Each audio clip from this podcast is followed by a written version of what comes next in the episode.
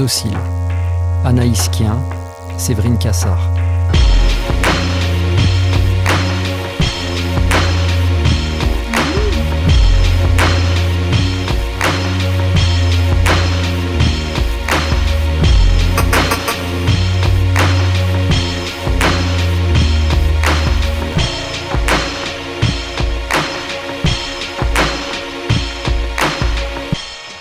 Franz Fanon, La violence en héritage.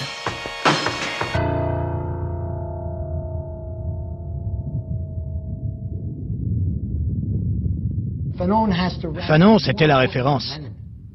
À l'époque, il est plus important que Lénine. Si vous regardez l'émergence des groupes révolutionnaires de la fin des années 60, vous constaterez qu'ils ne s'engagent pas seulement dans le socialisme. L'engagement émotionnel majeur, c'est la lutte armée. Et cet engagement-là se fonde bien davantage sur Franz Fanon que sur Lénine ou Marx.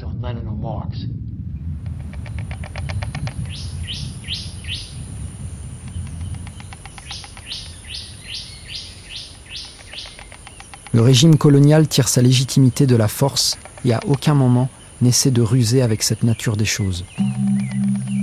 Chaque statue, celle de Féderbe ou de Lyoté, de Bugeaud ou du sergent Blandan, tous ces conquistadors juchés sur le sol colonial n'arrêtent pas de signifier une seule et même chose. Nous sommes ici par la force des baïonnettes. Au fond, il est inassignable. Il est toujours au-delà de deux. Et donc, il vous met en mouvement. Vous devez aller le chercher chaque fois. Et euh, vous pouvez vous perdre. Et j'aime Fanon précisément pour cette raison.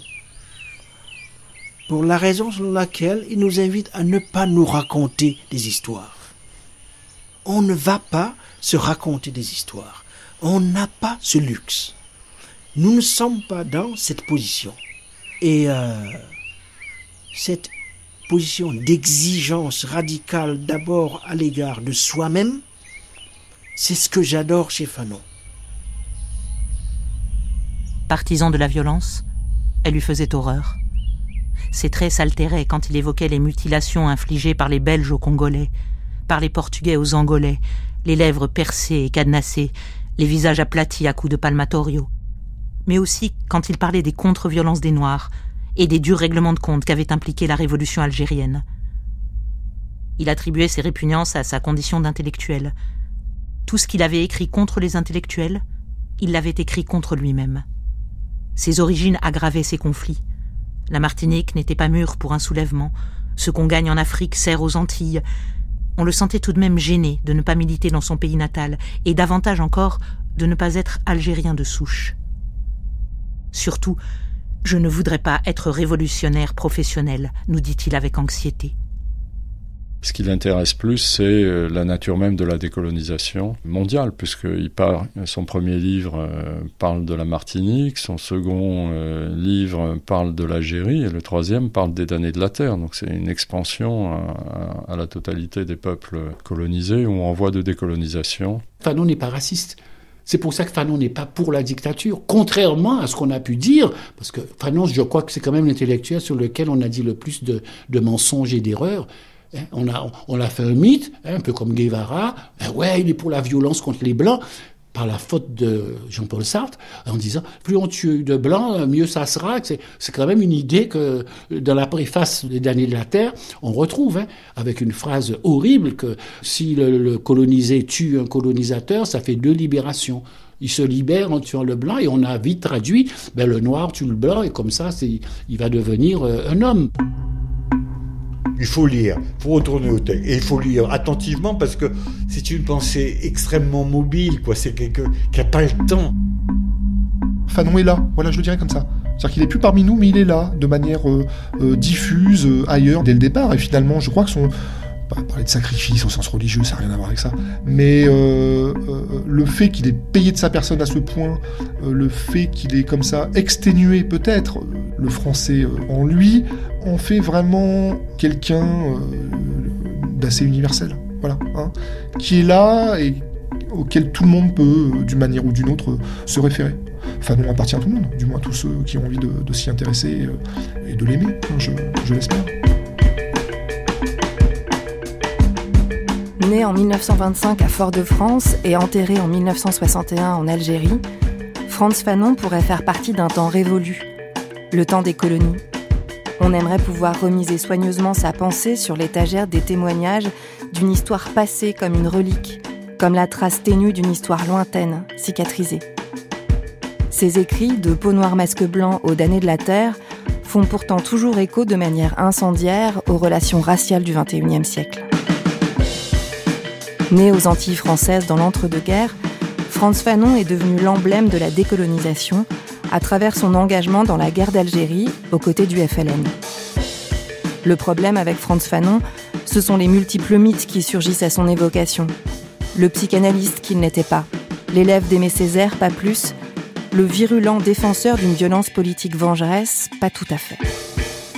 Aujourd'hui, le nom de Franz Fanon résonne à l'échelle planétaire, une référence incontournable lorsqu'on évoque la condition noire et la violence coloniale qui explose après la Deuxième Guerre mondiale. Dans l'embrasement des années 60 et 70, Fanon est là, dans les têtes. Inspirateur de nombreux combats, des Black Panthers aux Palestiniens, en passant par les militants anti-apartheid d'Afrique du Sud, il reste un des penseurs révolutionnaires qui ont marqué de leur empreinte la fin des empires coloniaux et l'analyse des relations interraciales. Comment est-il devenu le défenseur de la violence politique? À la veille de sa mort, Fanon rencontre un des auteurs qui l'ont accompagné dans la construction de sa pensée, Jean-Paul Sartre. Trois jours à Rome sans presque dormir, sous l'œil méfiant de Simone de Beauvoir, qui aboutissent à la préface des damnés de la Terre, le dernier livre de Fanon, devenu dès sa publication une référence pour tous les peuples en voie de libération. Trois jours à Rome, et peut-être aussi l'histoire d'un malentendu.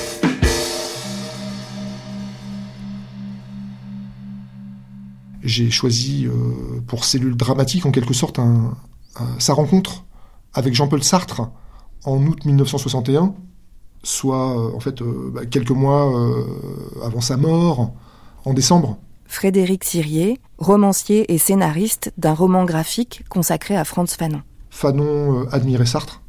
Il va raconter à Sartre ses espoirs en ce qui concerne le continent africain, qui est en ébullition. Alors il y a de nombreuses, euh, euh, cicatrices. Moumier qui a été assassiné euh, à Genève, Lumumba qui a été assassiné. En fait, ce qui est intéressant dans, cette rencontre, c'est que les deux ont déjà, leur mort. Fanon a déjà ses morts, des gens qui sont jeunes, qui ont la trentaine. Et Sartre a aussi les siens, puisqu'il commence à, à, leur rendre hommage. Il y a Camus, Merleau-Ponty est mort aussi, il y a dix ans. Donc euh, on est déjà dans quelque chose où une partie euh, de l'histoire, je ne sais pas si elle s'est jouée, mais euh, bah, l'histoire a déjà créé des dégâts autour d'eux. Donc ils se rencontrent aussi sur cette base. Simone de Beauvoir, La force des choses. Fanon avait demandé à Sartre une préface pour Les damnés de la Terre, dont il lui avait fait remettre par Lanzmann un manuscrit. Sartre avait réalisé à Cuba la vérité de ce que disait Fanon. Dans la violence, l'opprimé puise dans son humanité. Il fut d'accord avec son livre. Un manifeste du tiers-monde, extrême, entier, incendiaire, mais aussi complexe et subtil. Il accepta volontiers de le préfacer. Nous fûmes très heureux quand Fanon, qui allait soigner des rhumatismes dans le nord de l'Italie, nous annonça sa visite. Avec Lanzmann, arrivé la veille, j'allais le chercher à l'aérodrome. Nous l'aperçûmes avant qu'il ne nous vît.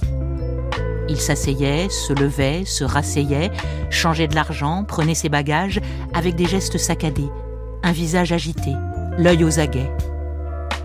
Dans l'auto, il parla avec fébrilité. D'ici 48 heures, l'armée française envahirait la Tunisie. Le sang allait couler à flot. Nous retrouvâmes Sartre pour déjeuner. La conversation dura jusqu'à 2 heures du matin.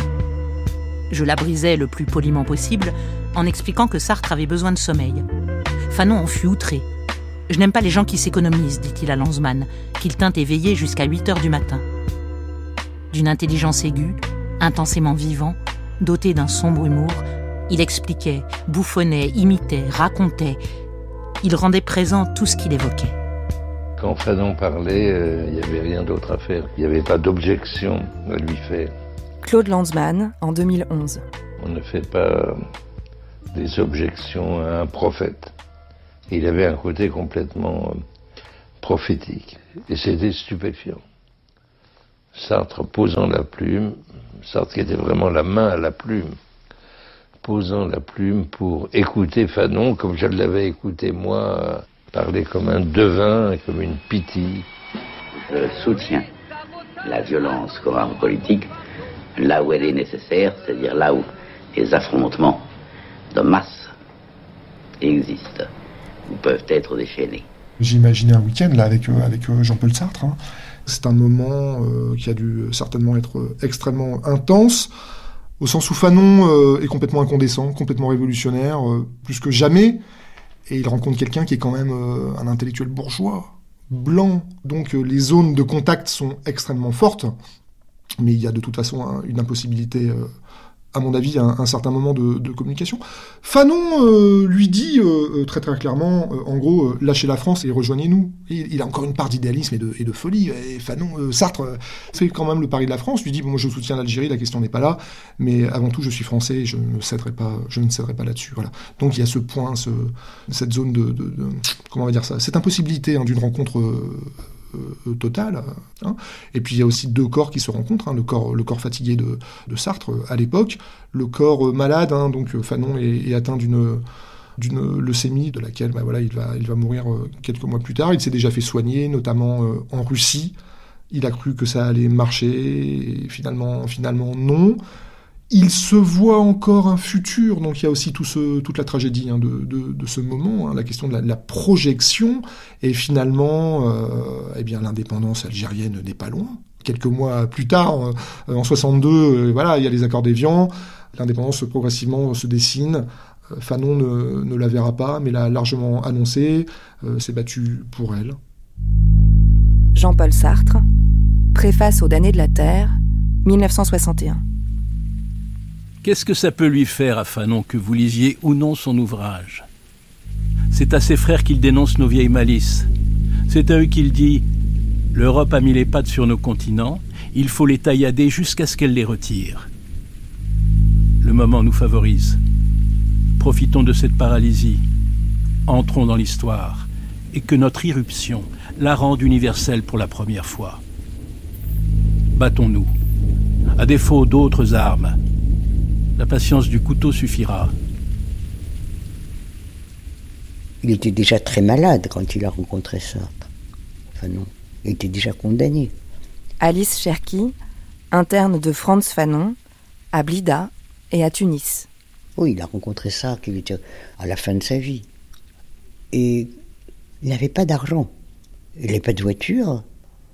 Et c'est Omar Ouzdi qui l'avait amené à Rome et qui avait été le chercher à l'aéroport. Et ils avaient fait escale chez moi. Fanon était très enthousiaste de sa rencontre avec Sartre.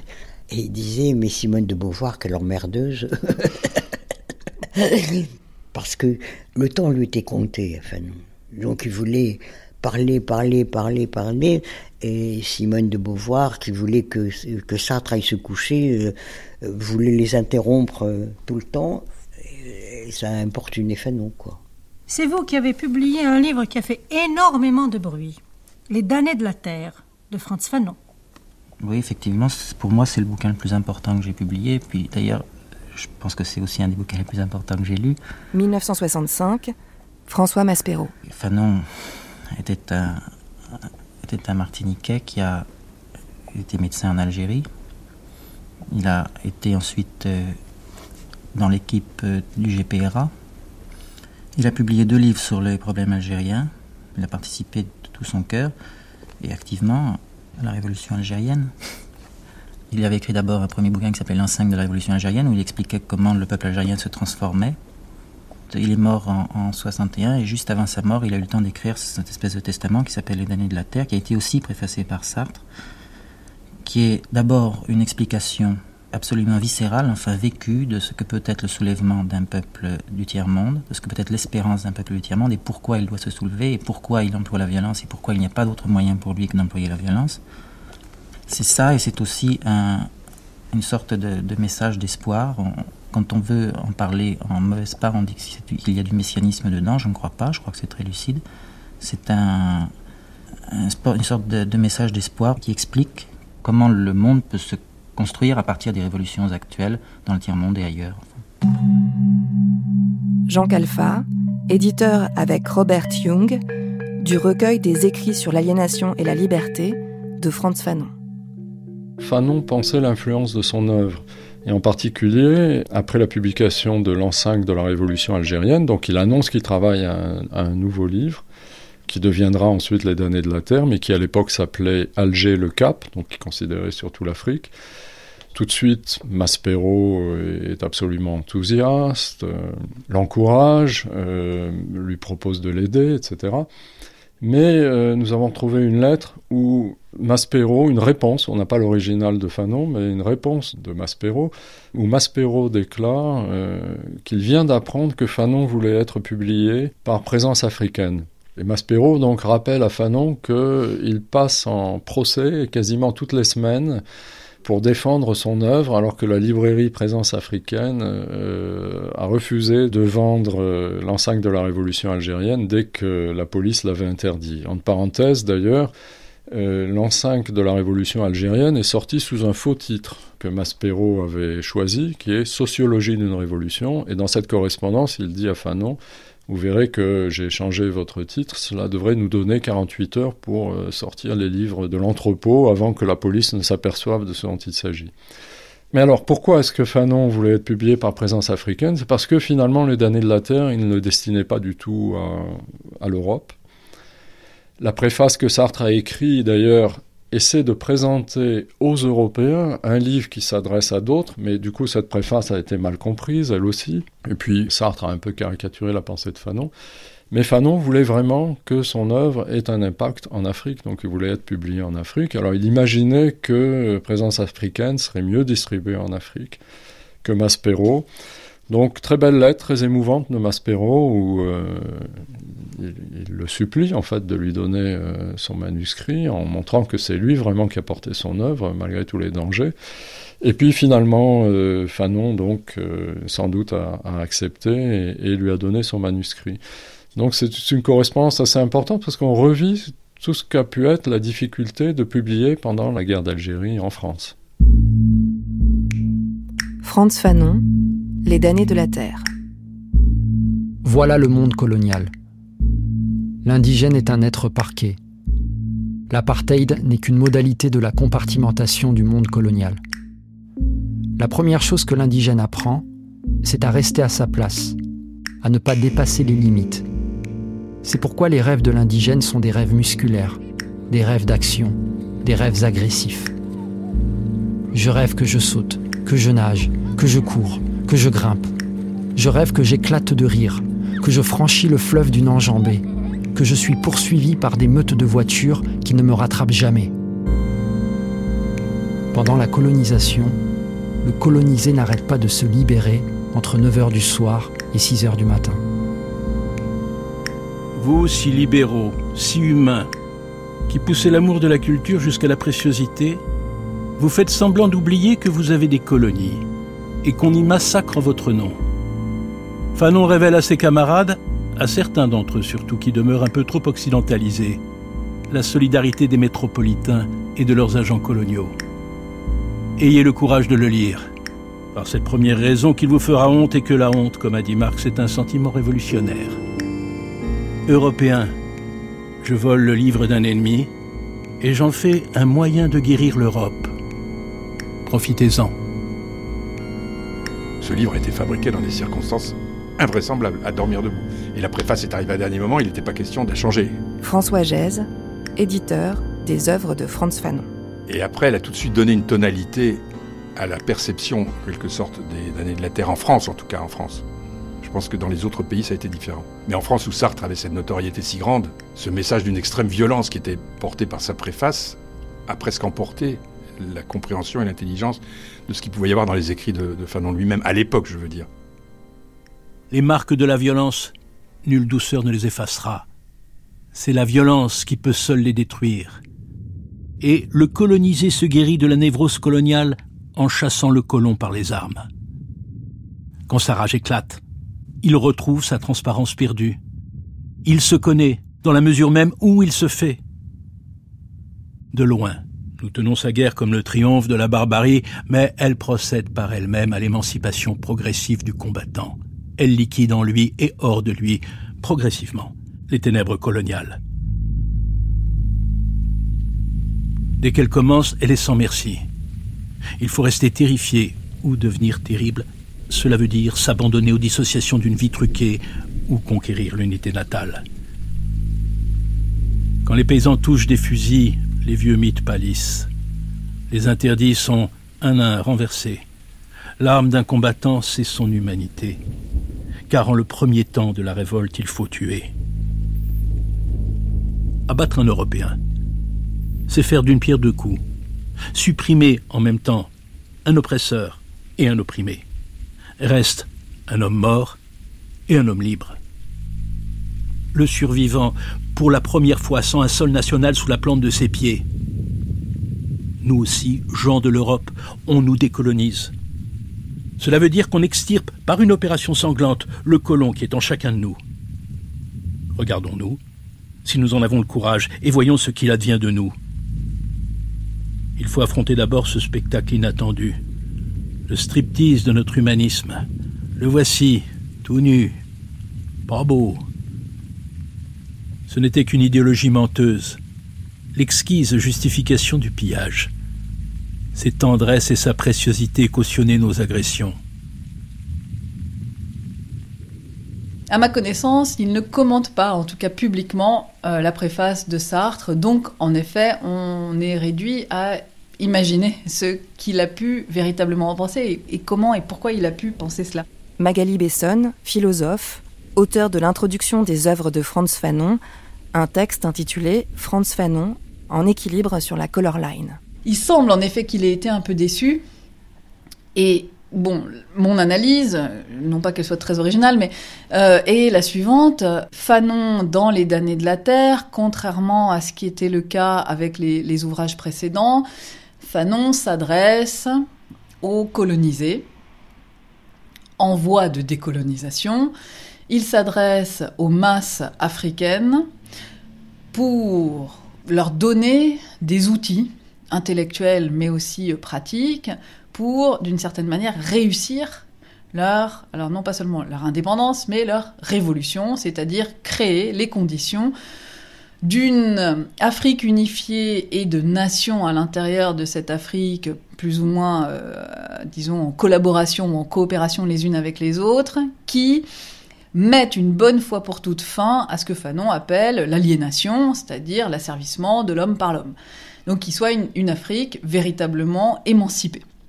Et donc il produit une analyse qui s'adresse aux masses en train de parvenir à leur, euh, à leur émancipation à leur, euh, et à leur indépendance et à leur autonomie et au pouvoir politique.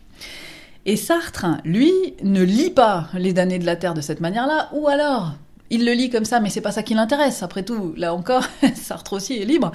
Et lui dit qu'il vole le livre d'un ennemi, hein, la formule est extrêmement célèbre, et que Fanon s'adresse en réalité aux Européens pour les prévenir de la violence qui va s'abattre sur eux. Je caricature vraisemblablement un peu trop, Sartre est plus subtil que ça, mais euh, c'est comme ça que Sartre a décalé le propos du livre en décalant le lecteur auquel il était adressé. Et donc Sartre, lisant Les damnés de la Terre avec les yeux d'un Européen, dit dans ce livre, Fanon nous met en garde, et d'ailleurs on l'a bien cherché, puisque euh, pendant des siècles on a euh, asservi euh, des hommes qui maintenant se redressent devant nous, nous regardent dans les yeux et prennent les armes contre nous et se dressent en, en ennemis. Or, c'est pas exactement. D'abord, c'est pas l'enjeu de Fanon, puisqu'encore une fois, il parle pas aux Européens, et c'est pas non plus exactement cette dynamique-là que Fanon met en œuvre. Il ne cherche pas à construire des oppositions d'ennemis, il explique qu'il y a eu une violence, une violence latente, mais constante dans tous les domaines de la vie sociale, politique, culturelle, psychologique, économique, qui s'est exercée sur les colonisés de la part des colons. Et cette violence, ça s'appelle la colonisation ou le colonialisme. Et euh, la guerre de décolonisation est une réaction quasiment épidermique euh, à l'égard de cette violence latente exercée sur les corps décolonisés pendant euh, des années, voire des siècles. Donc voilà comment il explique la violence des colonisés. C'est pas une violence, euh, euh, disons, comment dire, c'est pas la violence de Robespierre qui tout d'un coup s'emparerait d'un idéal de pureté et viendrait tuer l'ennemi européen. Pas du tout. C'est euh, une réaction corporelle et physique, comme celle d'un élastique trop tendu qui finit par lâcher, à la violence de la colonisation. Et dernier point, Fanon, qui, pour le GPRA, c'est-à-dire le gouvernement provisoire de la République algérienne, parcourt l'Afrique, Fanon est parfaitement au fait de l'ordre mondial tel qu'il est en jeu à cette époque-là, c'est-à-dire le mouvement des non-alignés depuis la conférence de Bandung, qui essaie de trouver une position entre deux impérialismes que Fanon présente comme deux impérialismes, celui des États-Unis et celui de l'URSS. Et la violence est aussi dans cette structure-là, cette structure de deux impérialismes qui essaient de mettre la main sur les non-alignés, l'Afrique en tout premier lieu pour ce qui intéresse Fanon, mais les autres pays en train de se décoloniser. Et c'est aussi à cette violence impérialiste-là que Fanon appelle l'Afrique à résister. Et donc la, résistance à l'impérialisme, elle-même, par définition, est, forcément une forme de violence en retour. Mais ce dernier point, là, cette grande structure de violence mondiale, Sartre, pour le coup, à mon avis, ne lit pas du tout. Il y a une analyse géopolitique de la violence chez Fanon, et Sartre replie ça sur de, de l'existentiel, quoi. Et puis sur un risque vital pour les anciens colons. Oui, absolument, sur un risque vital pour les anciens colons. Mais là encore, si ce risque existe, c'est parce qu'il y a eu d'abord euh, une atteinte euh, alors, vitale en tous les sens du terme, qu'il s'agisse de physique, de physiologique, de psychologique ou de social, qui s'est exercée sur les colonisés. C'est simplement euh, travailler la mise en commun de la possibilité d'un homme nouveau. Mais c'est pas un homme, comment dire, il s'agit pas de d'un ennemi euh, sauvage, barbare, tout d'un coup armé, qui se dresserait contre l'homme civilisé et qui aurait oublié ce que c'est que le risque de guerre.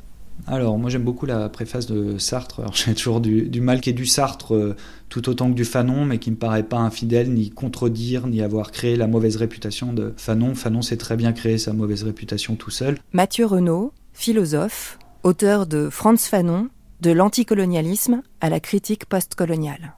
Il paraît que Fanon n'était pas très content de la, préface de Sartre, mais ça, c'est des, paroles rapportées. Euh, et euh, je pense qu'elle est juste et que Sartre comprend très bien ce que c'est que la contre-violence selon, selon Fanon. Il a quelques formules qu'on peut juger malheureuses, comme, euh, on s'est souvent arrêté là-dessus, c'est quoi la, la, formule de Sartre? Tu es un colonisé, tu es un colonisateur, pardon c'est faire d'une pierre deux coups, reste un homme libre et un homme mort. C'est sûr que c'est bon, euh, c'est un peu une envolée lyrique euh, qui est pas si réussie que ça peut-être et qui est pas ce qu'il y a de meilleur dans le dans le texte et qui a fait peut-être du tort à à Fanon, mais au fond il y a quelque chose de vrai là-dedans. Enfin, sauf que Sartre a tendance à individualiser le meurtre là où c'est jamais le cas chez Fanon. Enfin, finalement, on pourrait dire que la conscience du colonisé chez Fanon, c'est toujours une conscience collective. Et ça, c'est ce qu'on peut avoir tendance à, à perdre.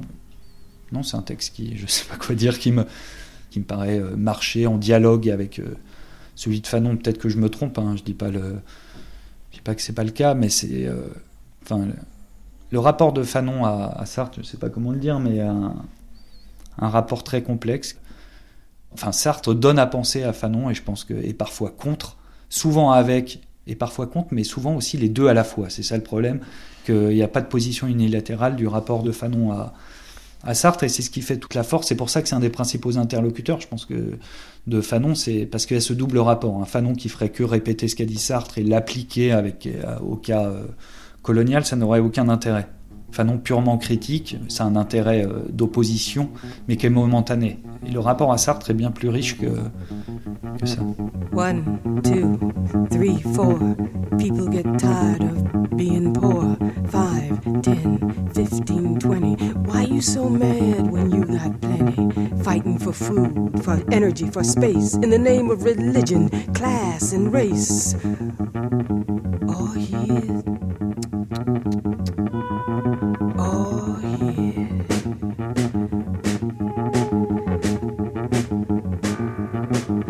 Last night, night before, mind control was for the black and poor. Now, black, poor, or college bred, it's behavior modification or you end up dead. Oh, here. Oh, here. Oh, here. Oh, here. Dit Fanon sur la violence Alors c'est une violence poétique, c'est d'abord une, je pense parce qu'il faut prendre Fanon au pied de la lettre, c'est une violence physique aussi. C'est une pensée incarnée toujours chez Fanon. Et vraiment le modèle qu'il euh, utilise de la violence, c'est euh, la violence coloniale qui est incorporée au sens propre, qui s'accumule dans les muscles. Enfin, il faut voir cette euh, métaphore, c'est même pas une métaphore, hein, des, muscles qui engrangent de la violence qui doit être déchargée à un moment donné. Modèle quasi énergétique de la violence, c'est ça qu'on a chez, chez le Fanon des damnés de la Terre. Du coup, il n'y a pas d'apologie de la violence, il n'y a pas de justification, c'est même pas le débat, mais c'est pas une violence symbolique pour autant. hein. C'est pas quand Fanon parle de meurtre, euh, on n'est pas dans le, meurtre du maître imaginaire ou je sais pas quoi. Il y a des. D'ailleurs, il n'utilise pas beaucoup le mot euh, meurtre, qui est peut-être plutôt celui de Sartre. Mais je veux dire, il faut prendre euh, Fanon au pied de la lettre. C'est pas la manière de le dédouaner de choses, de, dire en fait, il pense avant tout aux effets symboliques ou autres. Je crois pas que ça soit la manière. Et donc c'est de la violence accumulée qui doit se décharger, qui doit se décharger contre quoi Euh, Ce qu'elle n'arrive pas à faire euh, en période coloniale, contre sa source même, contre le pouvoir colonial qui produit en permanence cette violence. Sinon cette violence se reproduit euh, continuellement et indéfiniment, et donc c'est qu'en la retournant contre elle-même, cette violence, qu'on parviendra à la- à l'annuler. C'est un schéma qui n'est pas si compliqué que ça et qui est quasiment un schéma anti très proche, mais sous une forme inversée de celui de Gandhi, qui dit à peu près le contraire. La violence retournée contre la violence, c'est toujours plus de violence. Chez Fanon, la violence retournée contre la violence, la violence du colonisé retournée contre la violence du colonisateur, vient euh, produire des effets d'annulation et des effets aussi, il le dit, de désintoxication. Chez le colonisé, il y a des effets psychiques positifs de la violence chez, Fanon.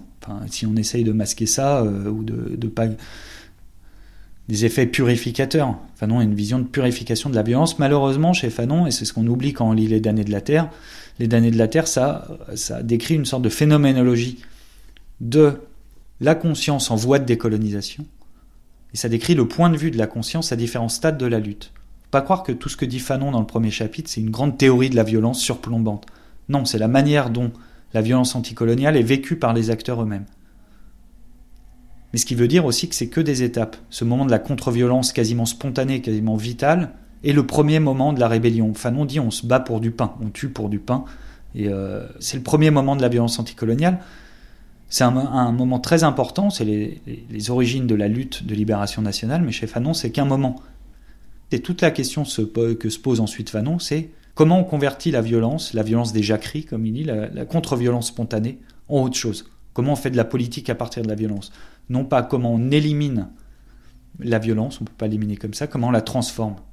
Conversion de la violence en autre chose, ça c'est une vieille question marxiste aussi pour le coup. Je pense qu'il la développe complètement indépendamment de cette tradition-là, mais ça le raccroche aussi à, cette tradition.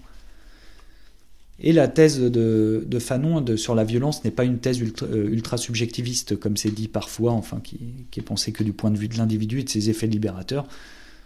Bizarrement, ce qu'on oublie euh, euh, souvent chez, chez Fanon, c'est que la, pensée fanonienne de la violence est aussi, plus classiquement et de manière euh, objectiviste quasiment, une pensée de la guerre, de la guerre de libération, de la guerre insurrectionnelle. Enfin, ça l'intéresse beaucoup aussi. C'est des débats de l'époque. Faut pas oublier qu'il y a aussi cette, cette partie-là chez Fanon. Donc toute la question aussi, oui, c'est comment faire naître une communauté politique. La communauté politique ne naît jamais chez Fanon automatiquement de la violence. Et ça occupe une grosse partie des damnés de la Terre qui ne se résume pas à ça, la violence revenant à la fin du livre, mais sous, du point de vue de ses effets traumatiques. Lorsqu'on lit soigneusement euh, Les damnés de la Terre, et en particulier ce, ce, Jean Calfa. ce chapitre de la violence, Fanon euh, termine ce chapitre en réfléchissant sur la nature de violence et en disant que la violence désintoxique. Alors évidemment, ce, cette expression a été très critiquée. On a dit comment Fanon euh, pense que l'exercice lui-même de la violence suffirait à libérer. Conception qui a été en plus multipliée par les mauvaises traductions qui ont été faites du texte. Par exemple, dans le monde anglophone, on a traduit euh, désintoxique par un terme qui veut dire purifie, cleanse. Mais lorsqu'on lit le texte, alors là, je vous cite le texte qui est quand même fort intéressant on s'aperçoit qu'en fait, ce dont la violence désintoxique, c'est pas du tout euh, de, de la colonisation, mais du culte du leader révolutionnaire. Voilà ce qu'il écrit. Au niveau des individus, la violence désintoxique, elle débarrasse le colonisé de son complexe d'infériorité, de ses attitudes contemplatives ou désespérées. Attitude contemplative, c'est la religion. Attitude désespérée, c'est la criminalité. Donc la violence rend le colonisé intrépide, le réhabilite à ses propres yeux, même si la lutte armée a été symbolique. Et même s'il est démobilisé par une décolonisation rapide, le peuple a le temps de se convaincre que la libération a été l'affaire de tous et de chacun, que le leader n'a pas de mérite spécial. La violence hisse le peuple à la hauteur du leader.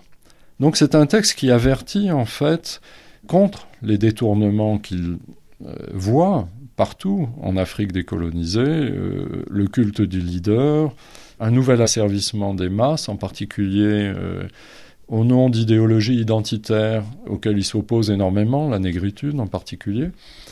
Donc euh, cette réflexion sur la violence est bien plus complexe que ce qu'on a voulu dire. Et d'ailleurs, il le dit à d'autres endroits, il dit même si finalement l'implication du peuple, ça a été de nourrir euh, ou de cacher, comme lui l'avait fait dans son hôpital, des combattants, ce qui compte, c'est que chacun aura pris part à un combat qui aura créé une autonomie.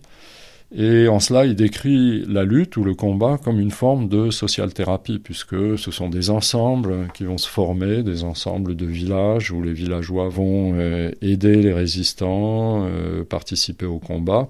Alors, euh, il n'y a aucun doute qu'il s'est illusionné sur bien des aspects, évidemment, du processus de la guerre d'indépendance d'Algérie. Aucun doute, mais en ce qui concerne sa théorie, lorsqu'il parle de la violence, il veut dire c'est que un processus de décolonisation qui ne serait pas le résultat du combat de gens qui veulent se libérer, ce processus-là va nécessairement amener à une nouvelle forme d'oppression, dont il témoigne à travers toute l'Afrique euh, subsaharienne, où il voyage énormément à ce moment-là.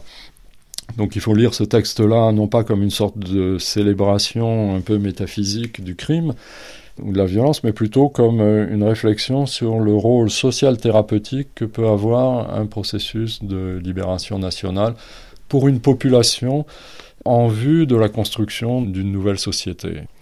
Alors voilà, la réflexion sur la violence doit être replacée dans le contexte euh, psychiatrique de la pensée de Fanon, dans le, la perspective aussi euh, qu'il a au moment où il écrit le texte, puisqu'il sait qu'il va mourir, il sait qu'il souffre d'un cancer, d'une leucémie euh, incurable, donc il sait bien qu'il en a pour quelques mois simplement, et donc euh, il n'a aucune raison d'inventer, il dit ce, qu'il, ce qui lui importe.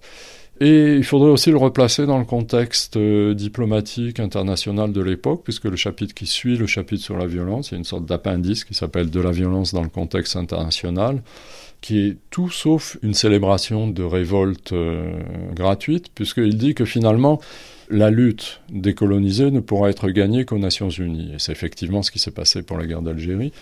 Mais la répression que subit la population engagée dans une lutte de libération va être l'instrument diplomatique qui permettra, dans cette nouvelle arène que sont les Nations Unies euh, au moment de la guerre froide et en plus avec l'émergence d'un tiers-monde, cette lutte, à ce moment-là, pourra servir un dessin plus général qui est euh, le dessin de l'indépendance. Il n'y a aucune fascination chez Fanon pour euh, la violence. Papendiaï, historien, auteur de La condition noire essai sur une minorité française. Il y a euh, au contraire beaucoup de réalisme à propos euh, des effets de la violence sur les sociétés. Et euh, l'Algérie en est quand même un exemple vivant, à la fois par l'extrême brutalité de la colonisation française dans les années 1830 et, et au-delà, et puis bien entendu l'extrême brutalité de la guerre d'Algérie. Et Fanon est au premier plan pour savoir ce que la violence peut faire à une société et les effets qu'elle peut avoir dans l'histoire qui peuvent se prolonger bien au-delà du conflit jusqu'à aujourd'hui, car la société algérienne a été profondément brutalisée et travaillée par les expériences extrêmement violentes qu'elle a subies dans le passé. Donc chez Fanon, il n'y a pas de fascination pour la violence. Mais il n'y a pas non plus euh, une philosophie de la non-violence. Il n'y a pas non plus le fait d'exclure a priori la question de, la violence. Du reste, chez des grands praticiens de la non-violence, y compris chez un Martin Luther King à la même époque, la non-violence n'est jamais une sorte de philosophie suicidaire. Euh, il y a la reconnaissance que la non-violence peut être complètement inefficace dans des situations où l'adversaire n'a aucun respect pour la vie humaine. La non-violence est un pari sur l'humanité de l'adversaire qui va reculer et être éventuellement convaincu par l'approche non violente qu'il doit euh, affronter. Mais il y a des adversaires pour qui la vie humaine ne compte absolument pas. Il y a des adversaires pour qui donc la non-violence équivaudrait à un suicide. Euh, on n'organise pas un sit-in contre les SS, par exemple. On lutte les armes à la main contre les SS. Et cela, euh, Fanon aurait pu le reconnaître, lui qui a combattu les armes à la main, après tout, contre les Allemands, mais euh, un Martin Luther King ou un Gandhi le reconnaissait également. Donc je ne ferai pas de distinguo trop radical entre les partisans d'une violence possible et puis les apôtres de la non-violence. Et donc même si la violence peut être nécessaire, puisqu'on est en pleine guerre d'Algérie à ce moment-là, il reconnaît en même temps les effets délétères de la guerre sur la société. Il y a une inquiétude dans les damnés de la terre sur le devenir, sur le destin des peuples libérés de la colonisation, en particulier à la suite d'épisodes de grande violence.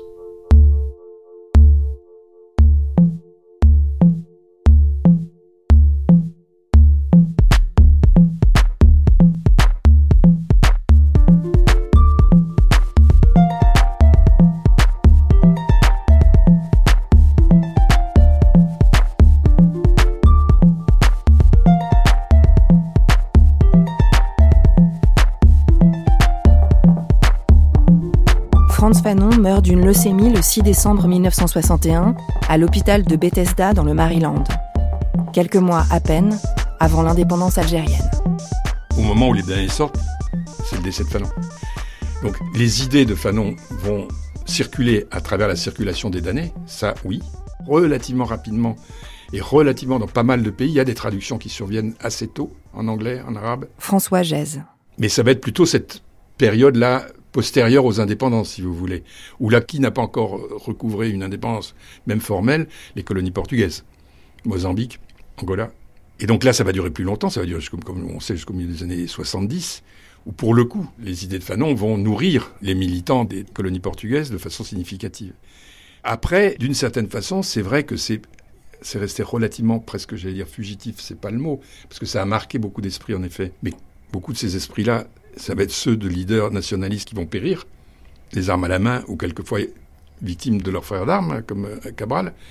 Et puis surtout à partir de 66, on peut dire justement à partir de la première réunion de la conférence continentale à La Havane, le rouleau compresseur nord-américain, enfin états-unien plus exactement, contre les mouvements de, libération dans le tiers-monde en général, va devenir d'une puissance et d'une violence extrême. Et ils vont gagner, il faut bien le dire.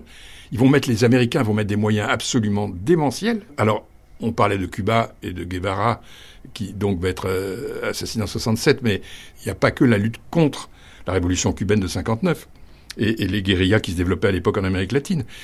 On le retrouve en Afrique, dans, surtout en Afrique australe, et notamment celui, les combats de l'ANC aussi en Afrique du Sud, etc., dont la répression est d'une extrême violence. On le retrouve bien entendu en Asie, c'est toute la période aussi où les mouvements communistes euh, aux Philippines, en Indonésie, vont être massacrés de façon ultra violente.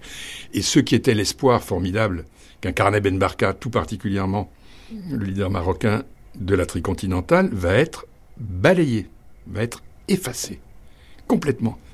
Et vous imaginez, c'est veut dire des, des, luttes de libération dont la représentation comme ça va être altérée, voire gommée, A fortiori, les travaux de penseurs radicaux comme Fanon, ils vont être emportés par cette vague-là. Et la renaissance qui va se faire de, leurs idées, au moins dans l'espace euh, européen, où étaient les grands empires, n'est-ce pas, sera très très lente, très très lente. Alors que paradoxalement, aux États-Unis, les choses ne se sont pas passées de cette façon-là. Et la pensée de Fanon a toujours été beaucoup plus présente dès les années 60.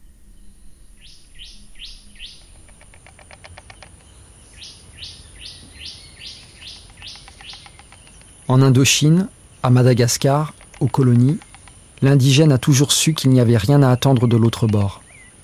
Le travail du colon est de rendre impossible jusqu'au rêve de liberté du colonisé. Le travail du colonisé est d'imaginer toutes les combinaisons éventuelles pour anéantir le colon. Sur le plan du raisonnement, le manichéisme du colon produit un manichéisme du colonisé. À la théorie de l'indigène mal absolu, répond la théorie du colon mal absolu. L'apparition du colon a signifié syncrétiquement la mort de la société autochtone. Léthargie culturelle, pétrification des individus. Pour le colonisé, la vie ne peut surgir que du cadavre en décomposition du colon. Telle est donc cette correspondance, terme à terme, des deux raisonnements. Mais il se trouve que pour le peuple colonisé, cette violence, parce qu'elle constitue son seul travail, revêt des caractères positifs, formateurs. La mobilisation des masses, quand elle se réalise à l'occasion de la guerre de libération, introduit dans chaque conscience la notion de cause commune, de destin national, d'histoire collective. Aussi, la deuxième phase, celle de la construction de la nation, se trouve-t-elle facilitée par l'existence de ce mortier travaillé dans le sang et la colère.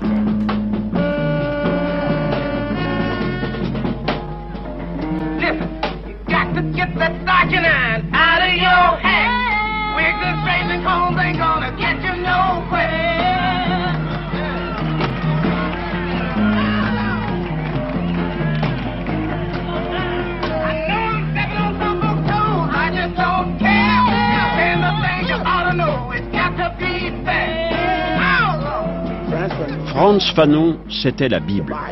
Son livre, nous l'appelions la Bible noire.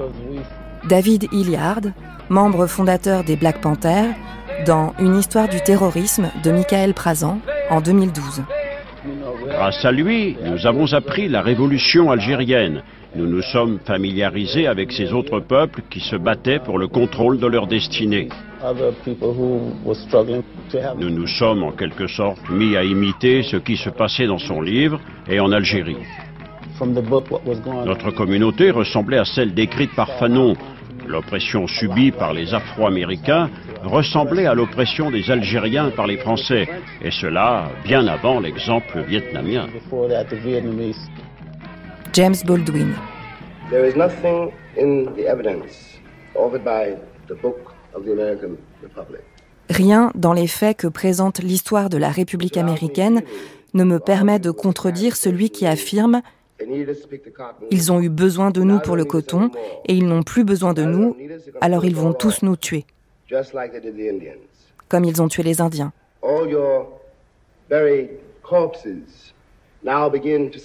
Tous vos cadavres soigneusement enterrés commencent à parler.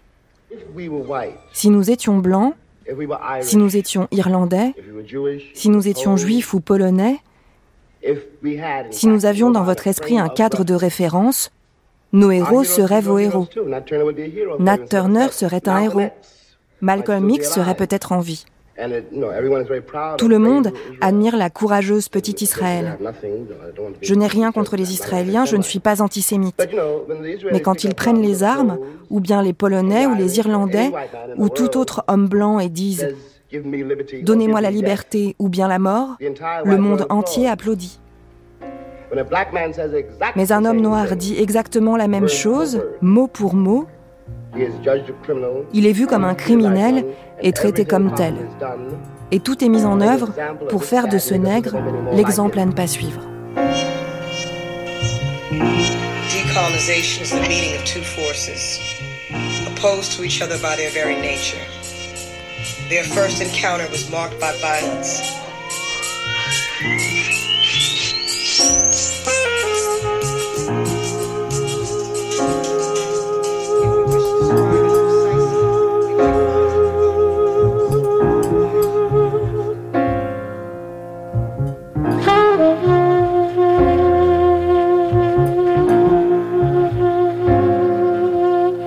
Aux États-Unis, l'œuvre de Fanon, c'est d'abord Les damnés de la Terre. Euh, cet ouvrage a une popularité considérable dans les années 60.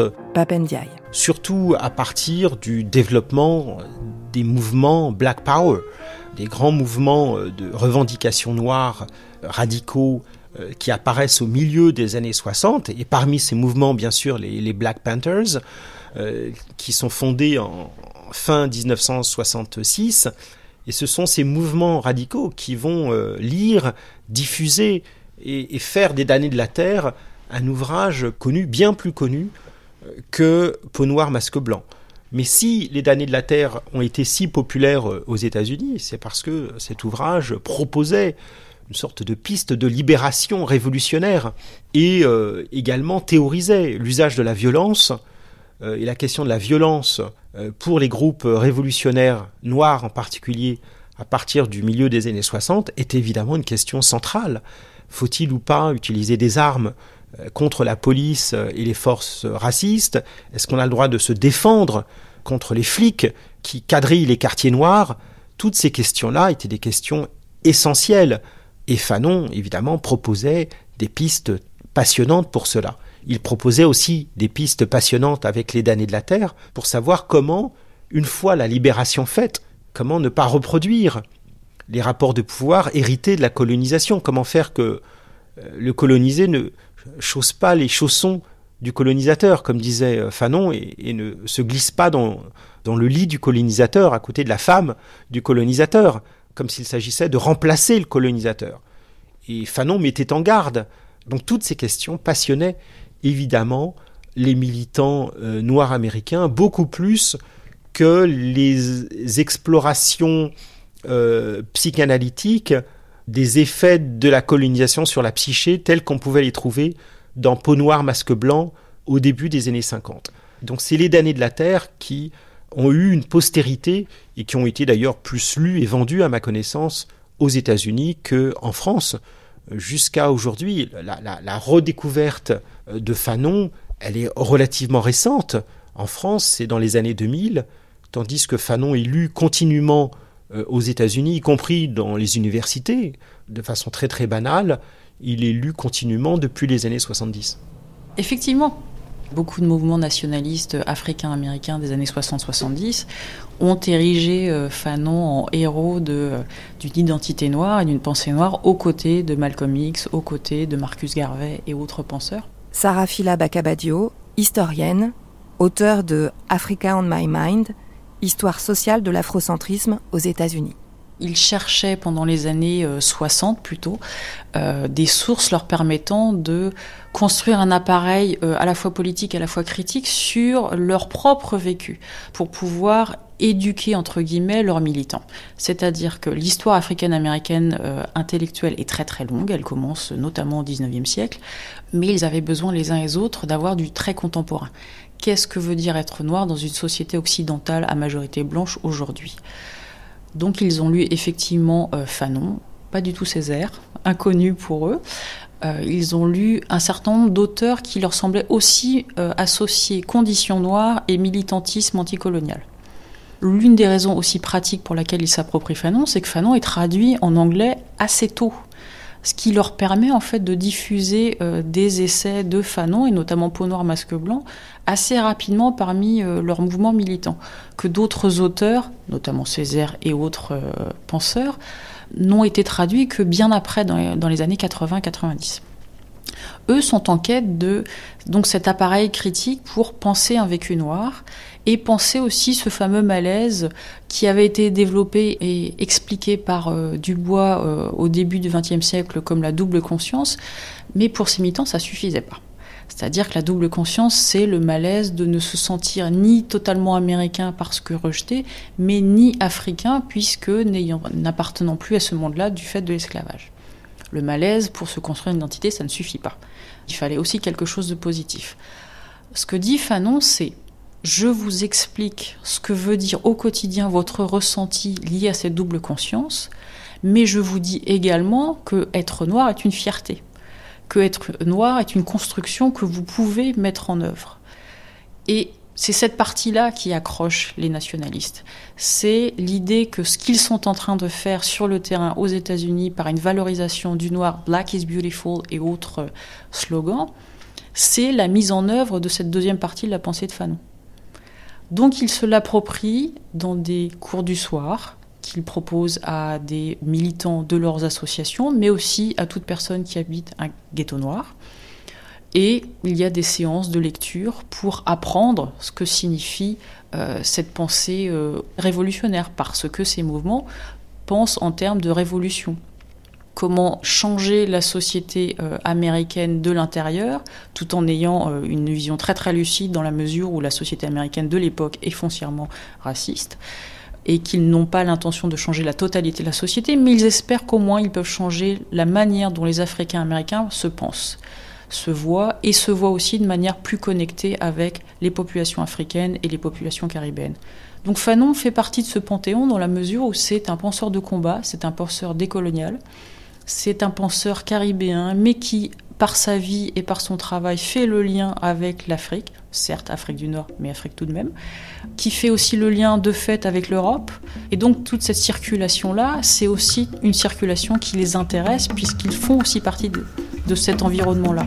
The home of the free, the land of the brave, where fear and frustration dance on your grave, where martial law blows in the breeze with basketball players and the greatest of ease. No more health care, no more dreams, no more heroes, no more themes. College education at a minimum wage, looking at the future and then turning the page. Homeless in shelters, homeless tomorrow, one paycheck away from homeless sorrow. The global economy becomes a global slave. Who do we dispose of and who do we save? The panther is yawning, the rhythm and blues. Conservative smiles on the five o'clock news. Here comes news, here comes the ground, here comes the fury, here comes the sound.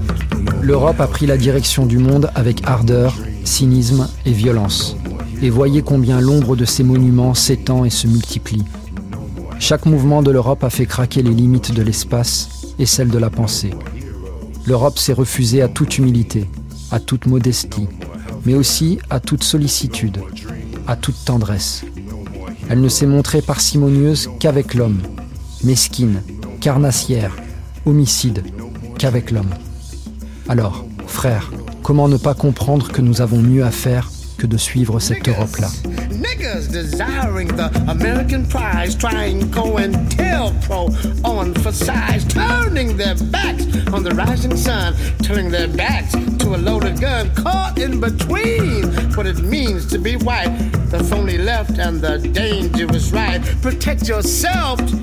protect your kind, self defense from a selfless mind, justice for yours, justice for all. The beauty of the panther up against the wall. He wins, he loses, he fights again.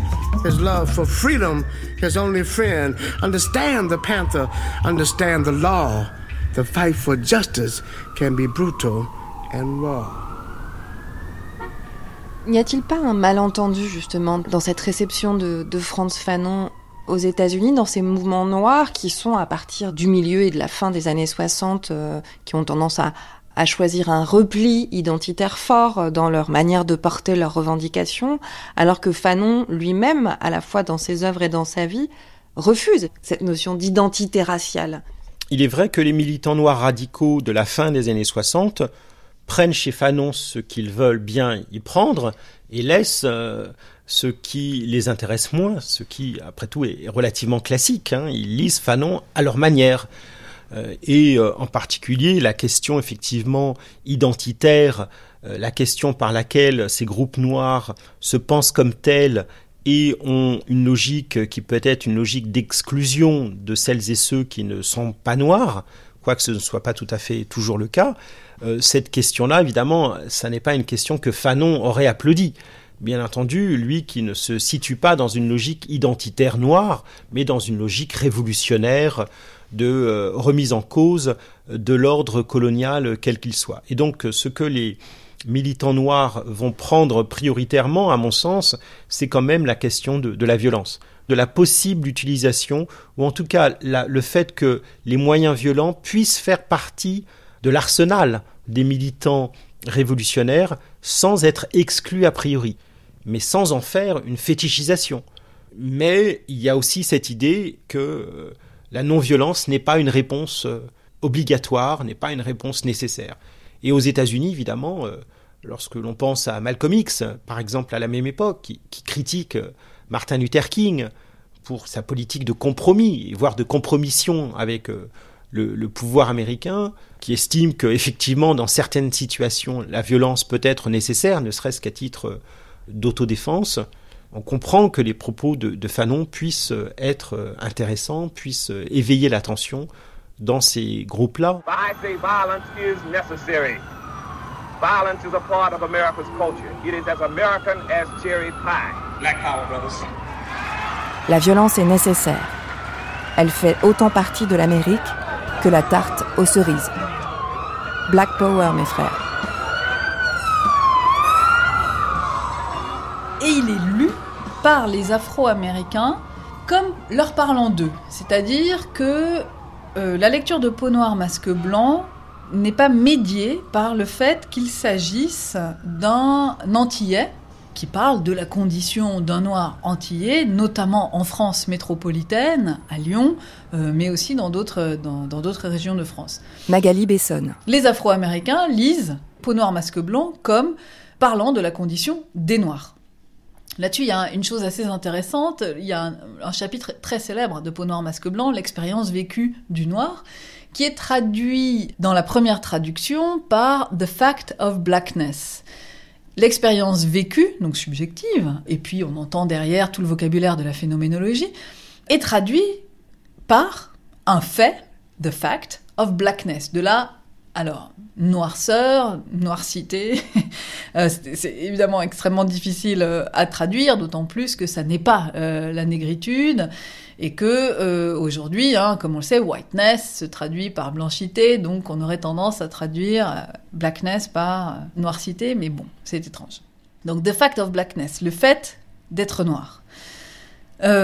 Pour les Afro-Américains, Fanon leur parle de la condition des Africains américains aux États-Unis, c'est-à-dire de la condition de l'esclavage et de la condition de la ségrégation héritée jusqu'à la fin des années 60 et qui est en train d'être modifiée depuis 1954 hein, et Brown, mais euh, qui est en train à peine de modifier euh, les structures et n'a pas encore du tout atteint les consciences.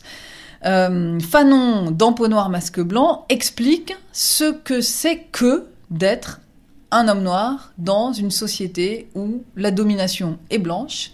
Et la domination, c'est la majorité numérique, mais c'est surtout, bien sûr, la domination politique, euh, économique et culturelle. Donc les Black Panthers lisent Fanon et ils le lisent, alors, selon les théoriciens, ils le lisent soit comme celui qui leur permet de penser la construction d'un groupe, disons, noir à l'intérieur des États-Unis, c'est-à-dire la construction d'une conscience collective, d'une manière d'être ensemble, de parler ensemble, de lutter et d'agir ensemble, à l'intérieur des États-Unis donc. Et pour certains, euh, il leur permet de penser de manière plus panafricaine, c'est-à-dire de penser le groupe des Afro-Américains en liaison avec un groupe plus large, un peuple plus large, une nation plus large qui serait le peuple noir, la nation noire ou donc le, enfin, la grande Afrique, quoi.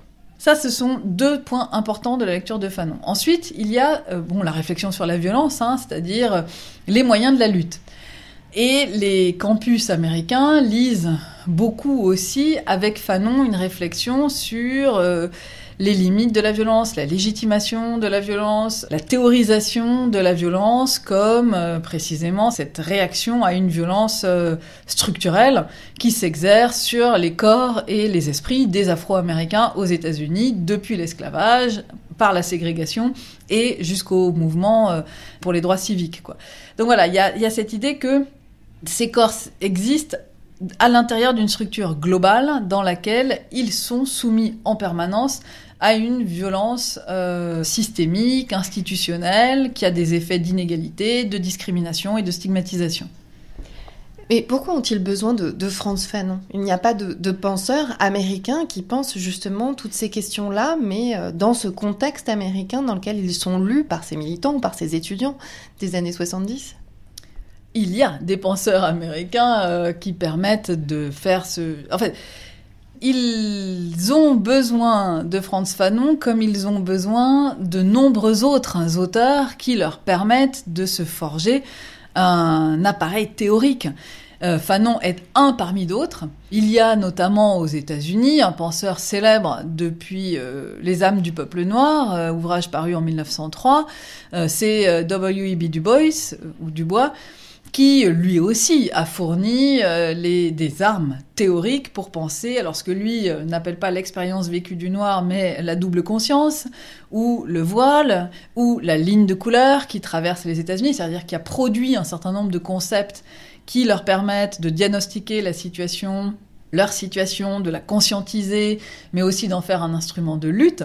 Fanon est un des auteurs par lesquels précisément euh, cette analyse et prolongé, un petit peu nuancé. Euh, Dubois et Fanon se complètent dans l'appareil théorique, hein, dans les lectures.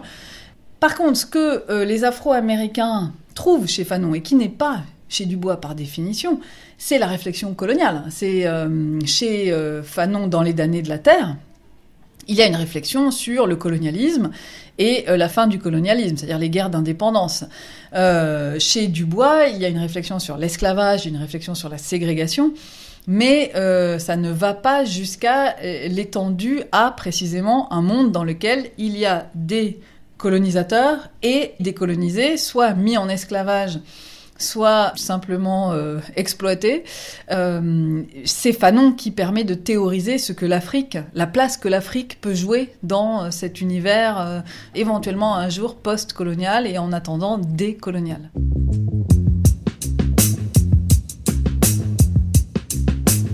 Chez Fanon, il y a l'idée Mathieu Renaud. que l'agent révolutionnaire, grand agent révolutionnaire dans le contexte colonial, c'est pas le prolétariat qui en fait est déjà trop intégré au système colonial, qui a déjà trop d'avantages en fait dans ce système-là. C'est d'une part la paysannerie, chose qu'il invente pas tout seul, hein, ça vient de la Chine, ça vient d'ailleurs. Et c'est pas ça qui va marquer le plus euh, les mouvements noirs américains, hein, qui sont euh, principalement euh, des mouvements du nord des États-Unis industrialisés. C'est la deuxième thèse, c'est que c'est l'Olympienne prolétariat. Le prolétariat en haillon, le sous-prolétariat, peu importe qu'on l'appelle, qui est le grand agent révolutionnaire, ceux qui n'ont rien à perdre au contexte colonial. Et c'est ça que vont reprendre les, euh, en tout cas les Black Panthers, qui pour moi sont les principaux héritiers, sûrement pas les seuls, de Fanon aux États-Unis. Ceux qui sont patents, comment dire, en bas de l'échelle des classes, mais quasiment en dehors de la structure de classe.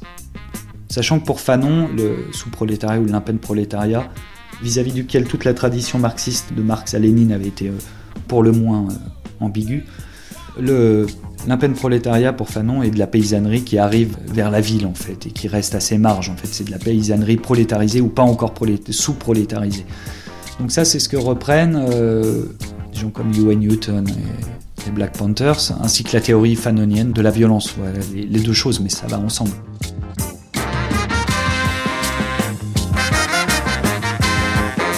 Pourrait trouver ça curieux d'ailleurs parce que euh, en contexte américain, donc un contexte euh, historique qui n'a pas de, colonie, qui n'a pas de possession coloniale, les États-Unis n'ont jamais été une puissance coloniale au premier sens du terme.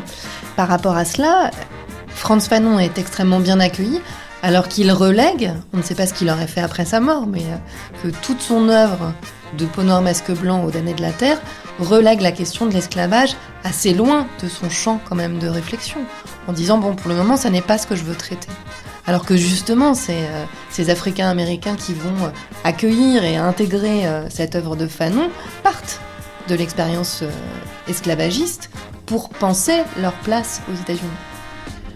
Oui, mais là, il y a quand même une chose qui est assez intéressante, c'est que le, l'expérience historique de l'esclavage aux États-Unis et l'expérience euh, de la colonisation, notamment en Algérie, mais en tout cas dans l'Empire français en général, ont évidemment des différences euh, historiques.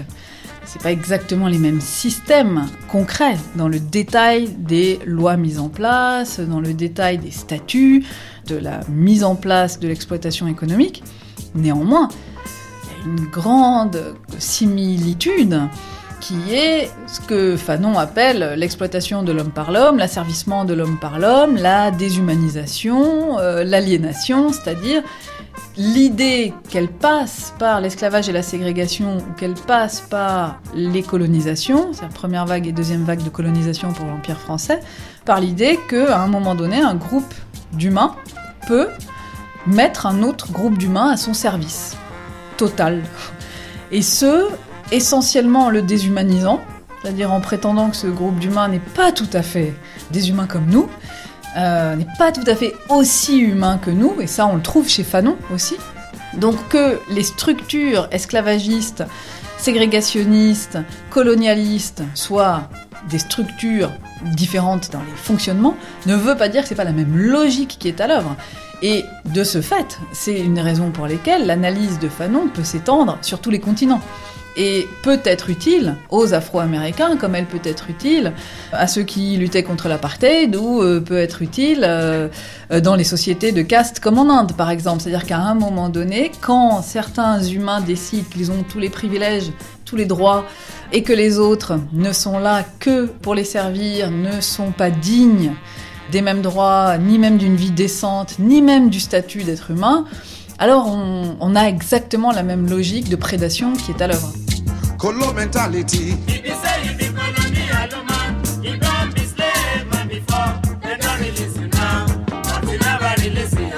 I say you fit in never release yourself. Color mentality. If you say you be colonial man, you don't be slave man before. They don't release you now, but you never release yourself. It be so. So. Them they do. Them they overdo all the things that them they do. It be so. It be so. Them they do. Them they do. Them they overdo all the things that them they do. It be so. It be so. Them they do. Them they think is that they better pass them, brother. No be so. It be so. It be so. Them they do. Them they think is that they better pass them, brother. No be so. It be so. The thing with black no good. Now foreign things them they like. No be so. It be so. The thing with black no good. Now foreign things them they like it. No be so. It be so. Color mentality now make you hear me now. It's a ransom, me make you hear. It's a Williams, me make you hear. It's a Aliyah, me make you hear. Papendiaï, quel est le, le premier ouvrage de Franz Fanon qui vous est tombé entre les mains et que vous avez lu? C'est Peau noire, masque blanc, son ouvrage qui, euh, au fond, euh, le fait connaître, bien sûr, au début des années 1950. Et c'est un ouvrage qui est passé un peu dans l'ombre du deuxième ouvrage le plus connu, des, des damnés de la Terre, à partir du début des années 60, dans le contexte de la décolonisation. Et Peau noire, masque blanc est, est revenu, je dirais, sur le devant de la scène dans les années 90 et 2000 à la faveur de nouvelles questions qui se posaient à la société française. Et donc, euh, au fond, Peau noire, masque blanc, aujourd'hui redevenu un ouvrage euh, central pour penser en France les euh, questions de race, alors que l'ouvrage flamboyant Les damnés de la Terre peut apparaître aujourd'hui comme un peu plus daté, se situant dans le contexte des décolonisations du début des années 60 avec euh, les perspectives euh, révolutionnaires euh, afférentes. Et donc ce livre, Peau noire, masque blanc, a été le, premier ouvrage que j'ai lu de, Franz Fanon quand j'étais aux États-Unis. Et il demeure pour moi un ouvrage peut-être plus central, plus d'actualité d'une certaine manière que Les damnés de la Terre. C'est intéressant, vous l'avez lu aux États-Unis. Je l'ai lu et j'ai découvert Fanon euh, aux États-Unis parce que euh, la, postérité de Fanon euh, a été finalement plus américaine que française. La, traduction des damnés de la Terre a eu un effet considérable aux États-Unis à partir du milieu des années 60 avec le mouvement des Black Panthers et d'une manière générale la nébuleuse du Black Power, avec euh, tous les mouvements radicaux qui remettaient en cause euh, l'impérialisme américain euh, avec la guerre du Vietnam et d'une manière générale la société de consommation et, un certain nombre de dérives américaines. Bref, il y a dans la radicalité politique américaine un intérêt pour Fanon qu'on ne retrouve pas de la même manière et avec autant d'ampleur qu'en France. De telle sorte que Fanon a une postérité politique et académique lorsque euh, je vivais aux États-Unis dans les années 1990, donc on trouvait Fanon très facilement dans les bibliothèques et, les librairies universitaires américaines, alors qu'en France, on peut presque dire qu'il était euh, quasi oublié des générations qui étaient la mienne. Je rencontre Fanon pour la toute première fois quand j'arrive à Paris au début des années 80. Achille Membe, historien, et philosophe. Et j'achète euh, Peau noire, masque blanc à la librairie Présence africaine. J'essaie de lire euh, ce texte qui ne m'emballe absolument pas parce que les questions dont il traite, euh, je n'en ai absolument pas fait l'expérience lors de mes années au Cameroun pays indépendant ou euh, des histoires de race, euh, euh, de complexes d'infériorité, de troubles psychiques pour cause d'identité assignée. Aucune de ces questions, je, n'ai été préparé à, à, cela. Et donc je laisse le livre de côté, je tourne le dos à Fanon, je m'occupe d'autre chose. Quelques années plus tard, je me retrouve aux États-Unis, à New York, en tant que jeune enseignant d'histoire à l'Université de Columbia. Je fais face à tout un autre univers. Euh, j'essaie de m'expliquer la présence euh, des Afro-Américains dans ce pays. Et donc, je suis obligé de retourner à Fanon. C'est à ce moment-là que je m'ouvre à lui et il s'ouvre à moi. Et euh, j'y trouve effectivement un, énorme gisement à la fois de, réflexion, d'analyse et de discours euh, qui ne m'a pas quitté depuis lors. Qu'est-ce que vous y avez trouvé dont vous aviez besoin à ce moment-là et dans ce contexte-là chez le MB Alors, j'arrive aux États-Unis en 1988, euh, après être passé par la, mon pays natal, et évidemment par la, France, où, comme vous le savez, l'universalisme, euh, dois-je dire républicain, est la norme. Et où, au fond, euh, à cette époque, euh, fin des années 80, la question raciale ne signifie pas grand-chose dans le discours public, encore moins dans le discours académique.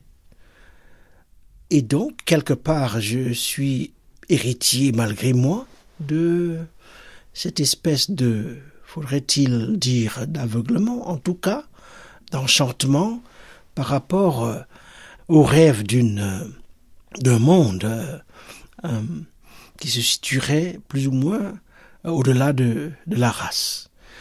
À New York, à la fin des années 80, ce n'est absolument pas le cas. La race elle est là. Le racisme plutôt, il est là devant vous, il est vivant, il est manifeste dans la présence physique, corporelle euh, d'êtres humains vivants, les Noirs américains. Et donc j'essaie de m'expliquer au fond euh, qu'est-ce qui euh, justifie leur présence dans, dans ce pays. Je retourne à leur histoire et, et, du coup je suis obligé de chercher des ressources théorique euh, pour en rendre compte. Et Fanon, il est important dans ce contexte. Mais c'est peut-être là d'ailleurs euh, un des aspects curieux de la réception de l'œuvre de Franz Fanon, c'est que dans Peau noire, masque blanc, Franz Fanon affirme que ce qu'il dit ne vaut que pour les Antilles. La rencontre se fait à New York, euh, au détour de la question afro-américaine, mais bien évidemment, ce n'est que le point d'entrée qui me ramène donc euh, aux vieilles colonies euh, françaises euh, des Caraïbes, les Antilles, mais aussi aux, colonies récentes acquises au cours du XIXe siècle, en Afrique même, et plus loin, lorsque j'arrive en Afrique du Sud, au début des années 2000, la question sud-africaine est celle de l'apartheid, euh, qui fut évidemment un des pivots de, la question raciale euh, dans le monde du XXe siècle. Et donc euh, c'est un peu un chemin à rebours qui n'est pas exactement celui que effectua Fanon lui-même, qui se trompait lorsqu'il pensait que les questions qu'il posait étaient spécifiques aux Antilles. Il se trompe sans doute consciemment, parce qu'il est tout à fait au fait de euh, la réalité selon laquelle la question du racisme est une question globale. C'est une question qui se nourrit hein, de sa dimension planétaire, au fond. Et il le vérifiera lui-même euh, par la suite. Euh, né aux Antilles, ce n'est pas pour rien qu'il est enseveli en Algérie. Il existe, dit-on, quelques racistes indécrottables mais avouez que dans l'ensemble, la population aime bien. Combien de fois en vérité j'ai vu des racistes, des gens qui viennent chez moi et qui me tiennent des propos fascistes. Combien de fois cet invité est rentré chez nous, le mec est arrivé en guise de show à chier chez nous. Chacun son style, mais la farce est de mauvais goût, des mots pleins de haine, tout ça boue, force dégoût. L'ignorance ignore et le con il n'a les torts, en ignorance c'est qu'on fallait le faire, il a fait si fort. On dit des choses qui blessent, c'est fini le temps des complexes. Le pharaon se tord, on a tiré sur la sagesse. Ici dans le temple, et les complices contemplent déverser la bile. Et les complices contemplent le son colonial de Napoléon, le petit inculte. Ici, on comprend pas pourquoi un immigré nous insulte. La réalité est qu'un pays colonial est un pays raciste. Si en Angleterre ou en Belgique ou en France, en dépit des principes démocratiques affirmés par ces nations respectives, il se trouve encore des racistes. Ce sont ces racistes qui, contre l'ensemble du pays, ont raison. Toute l'efficacité aussi de cette vie, alors malgré lui, c'est effectivement d'avoir euh, bouclé la boucle en un sens. Et boucler la boucle, effectivement, en devenant un héros des luttes euh, anticoloniales et anti-impériales. Sarah Fila, Bacabadio. Et c'est la figure de, du héros qui meurt jeune, comme par exemple Malcolm. Et ce sont effectivement des gens pour lesquels on se dit il y aurait pu avoir d'autres choses après, ils auraient pu construire d'autres choses ensuite. Mais c'est justement, je pense, pour partie leur vie courte et extrêmement dense, parce que c'est quelqu'un qui a beaucoup publié, beaucoup travaillé, rencontré beaucoup de gens. Et c'est important dans, le discours de Fanon, la vie, euh, dans sa pleine euh, signification. C'est-à-dire que c'est les rencontres, les voyages, l'écriture, la pensée, les amours les sensations du corps, c'est quelque chose d'assez holistique. Donc la vie est vraiment quelque chose de très central dans, ce parcours. Et cette vie-là pleine euh, va aussi avec la figure du héros et la figure d'un héros qui n'a pas le temps potentiellement d'aller plus loin. Donc il y a aussi l'imaginaire de ce qui pourrait être et ce qui aurait pu être euh, l'influence de Fanon sur le long terme. Et effectivement, lui fait ce parcours de retour vers, l'Afrique et de retour, et quel retour? C'est-à-dire que c'est pas simplement euh, aller sur euh, le continent de ses ancêtres pour voir à quoi ça ressemble, pour juste s'en imprégner, ce qui serait déjà quelque chose d'intéressant, mais c'est en devenir un des acteurs et un acteur du changement d'une période cruciale pour euh, ce continent, le, temps anticolonial et les décolonisations. Donc effectivement, c'est aussi un mythe pour euh, notamment les Africains américains d'une euh, réintégration réussie, d'un retour efficace et admirable dans la mesure également où il arrive, lui, à faire le lien avec tous ces territoires, avec toutes ces histoires qui ont été éclatées par l'esclavage, par la colonisation. Donc c'est l'un des effets, à mon sens, de ce mythe Fanon qui perdure aussi de ce fait-là. Mireille Fanon Mendes France, présidente de la fondation Franz Fanon. Je me suis aperçu de quelque chose, c'est que quand euh, vous le relisiez, vous découvriez des choses que vous n'aviez pas découvertes avant. Donc ça m'a mis la puce à l'oreille. Je me suis dit, ah, si tu vois ça et que tu ne l'avais pas vu avant, c'est qu'il y a encore des ressorts, des ressources, des ressorts, des rebondissements. Donc euh, il y a matière à réfléchir. Donc euh, c'est un peu l'idée de la fondation, c'est de matière à réfléchir et, et surtout ce qui m'est apparu en travaillant, en lisant euh, des penseurs décoloniaux d'Amérique latine, j'ai trouvé que il avait justement une approche décoloniale. ce qui n'est pas donné à tout le monde. Et que c'était vraiment un plus et que c'était ça qu'il fallait mettre en avant, plutôt que de répéter euh, Fanon, il a dit que, etc. Et cette approche décoloniale, en fait, euh, en retravaillant, je l'ai perçue à travers euh, ce qu'il dit de l'être nouveau. Comment penser l'être nouveau Oui, parce qu'il veut construire pour la suite. Voilà, c'est ça. Il est certain que Ouais, ouais. l'état colonial Ouais. va prendre fin, Mm. mais inquiet de ce qui peut perdurer après la fin de cet état. Alors oui, ben ça fait 60 ans que ça perdure, euh, ben il serait temps que ça s'arrête. Mais donc c'est ça. Et je pense que la, pensée décoloniale, elle est intéressante pour ça. Et c'est pas un, qualificatif ou un performatif, disons, euh, qu'on ajoute pour faire tendance. C'est quelque chose qui dit, qui dit d'un projet, euh, d'un projet collectif à construire où l'humain aurait une place, aurait sa place, pas une place, mais aurait sa place, mais où justement euh, les hiérarchisations euh, imposées par la dominance ou la suprématie ou la modernité blanche euh, n'auraient plus lieu d'être et où on pourrait penser le monde dans sa rencontre avec des perceptions de l'humain différentes. La perception chinoise de l'humain n'est pas la même que celle de l'Europe du Nord, euh, ou des Occidentaux plus généralement, ou de l'Africain, euh, ou des peuples indigènes de l'Amérique latine, euh, etc., etc. Donc, euh, c'est ça que Fanon appelle. Mais pour ça, il faut arriver à la fin de la colonisation. Et nous sommes toujours dans l'ère coloniale. Quand est-ce que vous l'avez lu, vous, Romuald Fonkou, à Franz Fanon? Oula C'était au Cameroun. Ben, je crois que le premier livre que j'ai dû lire, c'est Peau noire, masque blanc. Ça veut dire que au Cameroun, dans les années 80, lorsque vous faisiez vos études, on demandait aux étudiants de lire Franz Fanon. Ah oui, c'était au programme, oui. Peau noire, masque blanc n'a jamais été interdit. Ça posait pas de problème, au fond, au gouvernement de l'époque. Euh, dans aucun pays d'Afrique noire, d'ailleurs. Ni euh, en Côte d'Ivoire, ni au Sénégal, ni, euh, au Cameroun, ni au Tchad. Ça posait pas de problème. Parce qu'en gros, comme ça faisait la critique de la colonisation, ça tombait très bien pour les États indépendants. Je crois que ça aussi, il faut jamais le perdre de vue.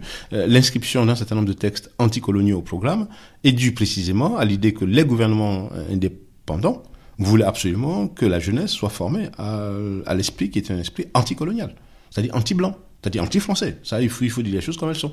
Parce que cela permettait justement de détourner le regard sur la réalité qui s'est arrêtée de la politique contemporaine. Donc pendant qu'un certain nombre de jeunes tapaient sur le blanc, l'Occident, la colonisation, bah, ils ne s'occupaient pas euh, des problèmes qui étaient ceux des gouvernements présents, de leur incurie, euh, de leur gabegie et de leur corruption. Les gouvernements en Afrique au lendemain des indépendances sont très très intelligents. En fait, ils forment la jeunesse à un discours qui est un discours portant sur un sujet qui est un sujet passé, la colonisation, afin d'éviter à cette jeunesse de regarder la réalité qui est une réalité présente. Et donc, la censure était une censure qui portait presque sur tous les auteurs dont les œuvres traitaient de la situation immédiate.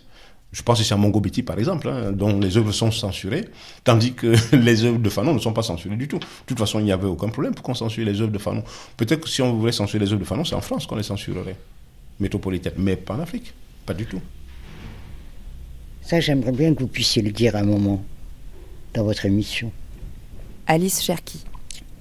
Ce que je veux dire, c'est que l'utilisation que Fanon fait aujourd'hui pour alimenter la racialisation, c'est-à-dire le retour à une identité face à face à une autre identité, est une imposture.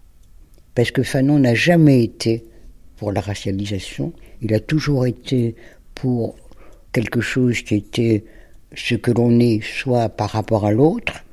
Et en 56, il écrivait déjà, après le statut colonial, les deux cultures euh, pourront s'enrichir mutuellement vers un nouvel universalisme. La position centrale de Fanon était celle-ci. Elle n'était pas d'être figée dans une identité. C'est sont ça qu'il était psy avant l'heure. Hein. Sun in the sky, you know how I feel. Breeze drifting on by, you know how I feel. It's a new dawn, it's a new day. It's a new life for me, yeah. It's a new dawn, it's a new day.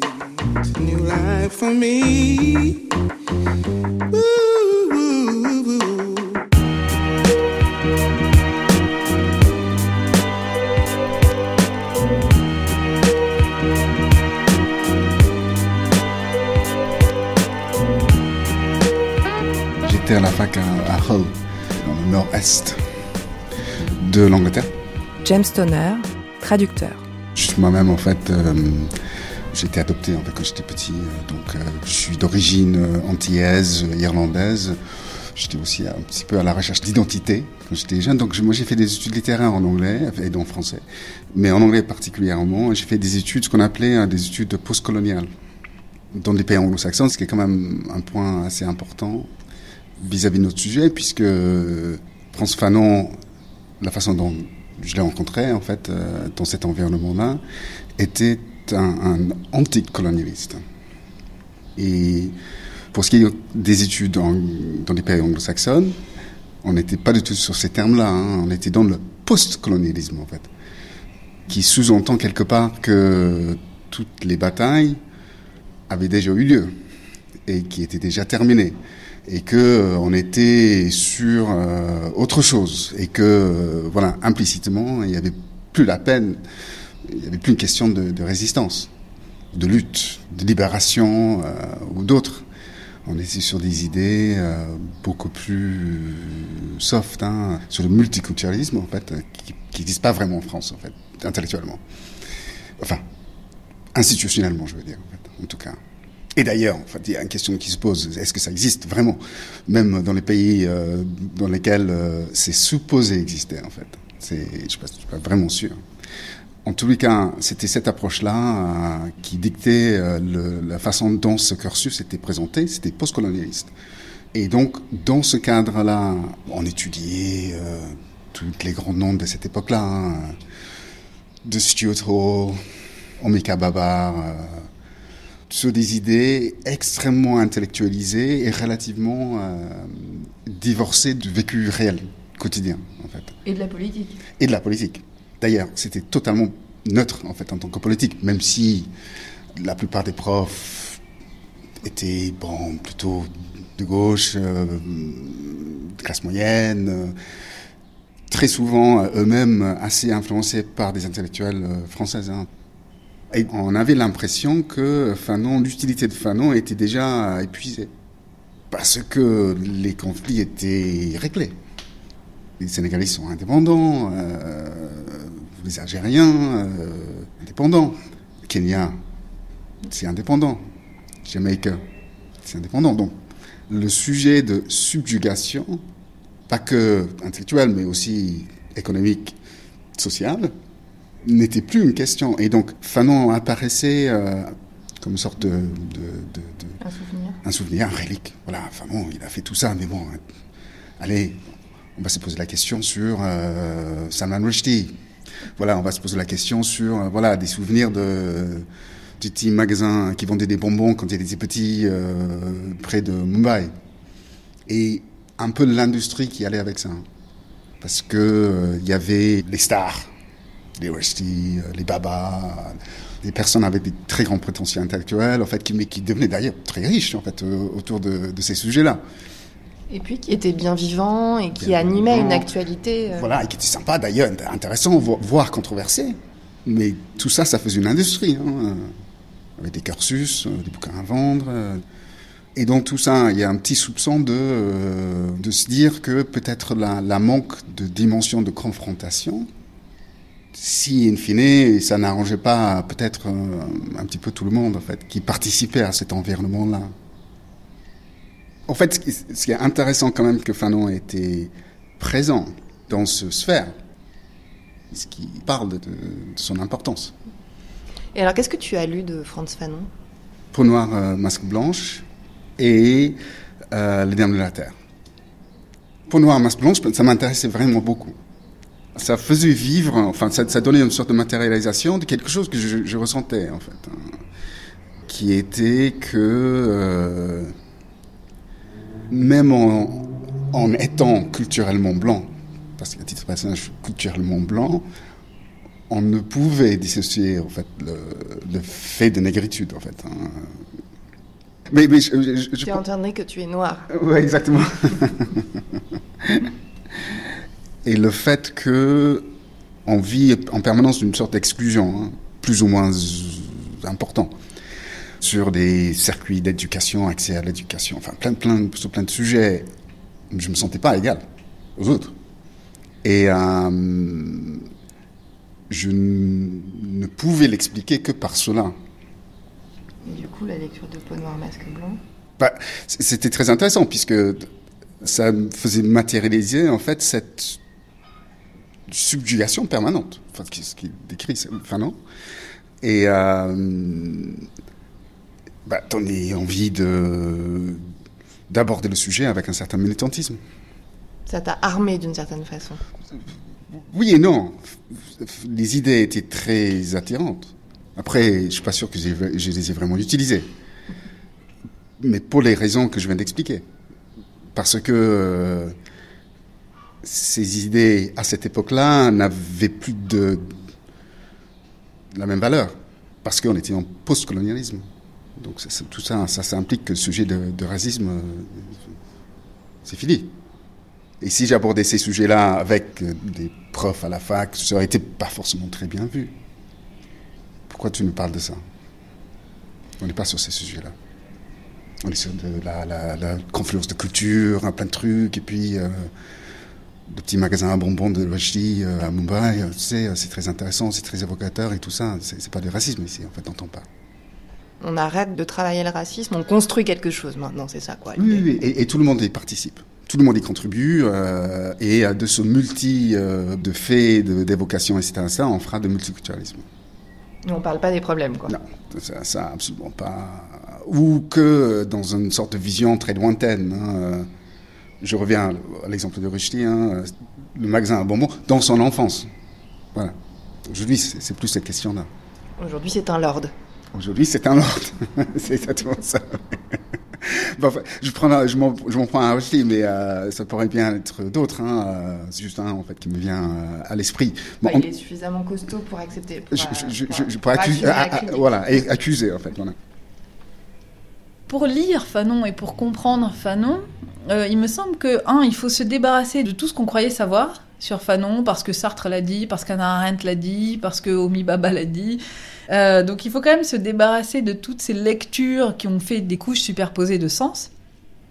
Et puis, Fanon s'appuie sur un contexte. Et tant que on ne maîtrise pas exactement d'où il parle et à qui il parle et dans quel contexte, encore une fois géopolitique, économique il parle, c'est difficile de saisir exactement ce qu'il dit. D'où peut-être pas mal de, confusion dans ce qu'on a voulu lire de Franz Fanon, parce que vous concluez votre, votre introduction aux œuvres euh, de Franz Fanon, Magali Besson, en disant qu'il serait peut-être souhaitable de lire vraiment Franz Fanon. Oui, parce qu'il me semble que euh, on peut lire Sartre, et bon, et c'est très bien de le lire Sartre, on peut lire Anna Arendt, euh, qui elle, pour le coup, n'a vraiment rien compris à Fanon, mais Anna Arendt a, produit des analyses extrêmement suggestives sur un certain nombre de points, mais par exemple sur la condition afro-américaine aux États-Unis, elle est passée un peu à côté aussi. Donc je pense qu'elle n'avait pas du tout les bonnes clés pour euh, saisir ce que Fanon disait.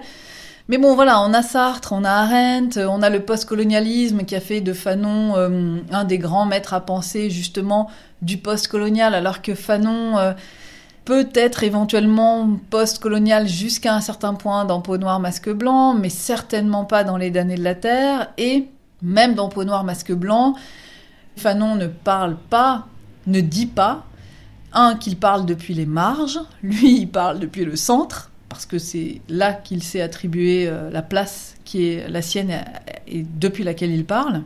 Et il ne critique pas les Lumières, c'est-à-dire que bien sûr il oppose la raison hélène, donc euh, grecque, et la magie euh, de l'Afrique, mais précisément pour déconstruire l'un et l'autre et l'opposition entre l'une et l'autre, en disant que on peut être un Africain rationnel, on peut avoir une raison qui soit une raison euh, universelle, ni européenne, ni africaine. On peut avoir un rapport au corps qui ne soit ni européen ni africain, mais précisément d'un homme euh, renouvelé.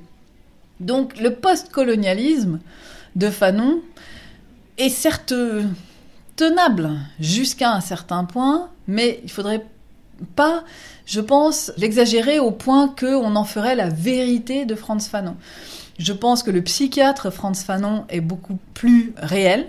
Je pense que le militant Franz Fanon, euh, avec les textes d'El Moudjahid, est aussi euh, beaucoup plus évident. Mais voilà, c'est un homme d'action, ancré, engagé, euh, qui écrit des textes qui sont des textes d'engagement, des textes de situation. Et puis, il y a aussi le Franz Fanon écrivain de théâtre. Donc ça, ce sont ces deux pièces de théâtre de jeunesse écrites vraisemblablement en 1949, jamais publiées, dont on n'a retrouvé que des extraits. Et là, c'est un étrange Franz Fanon aussi. C'est euh, des pièces de théâtre qui sont, euh, oui, alors pour le coup vraiment existentialistes, euh, extrêmement poétiques, peu politiques au sens strict, quoique bien évidemment déjà très critiques de certains types d'aliénation et, d'oppression. Donc voilà, on a énormément de Franz Fanon, mais peut-être que c'est pas la peine d'essayer de les unifier non plus. Et puis, il est mort à 36 ans. Euh, il manque peut-être un peu aussi de quoi essayer de faire une trajectoire qui serait dans la cohérence. Euh, il est pris dans un monde compliqué dans lequel euh, il meurt très vite. peut-être qu'on aurait eu un seul Fanon s'il avait vécu jusqu'à 65 ans et qu'il ait lui-même creusé certains sillons pour en abandonner d'autres. Mais là, il n'a pas eu le temps de creuser. Il a juste envoyé un certain nombre de pistes. Et puis c'est à nous de prendre aussi celles qui nous intéressent le plus, je pense.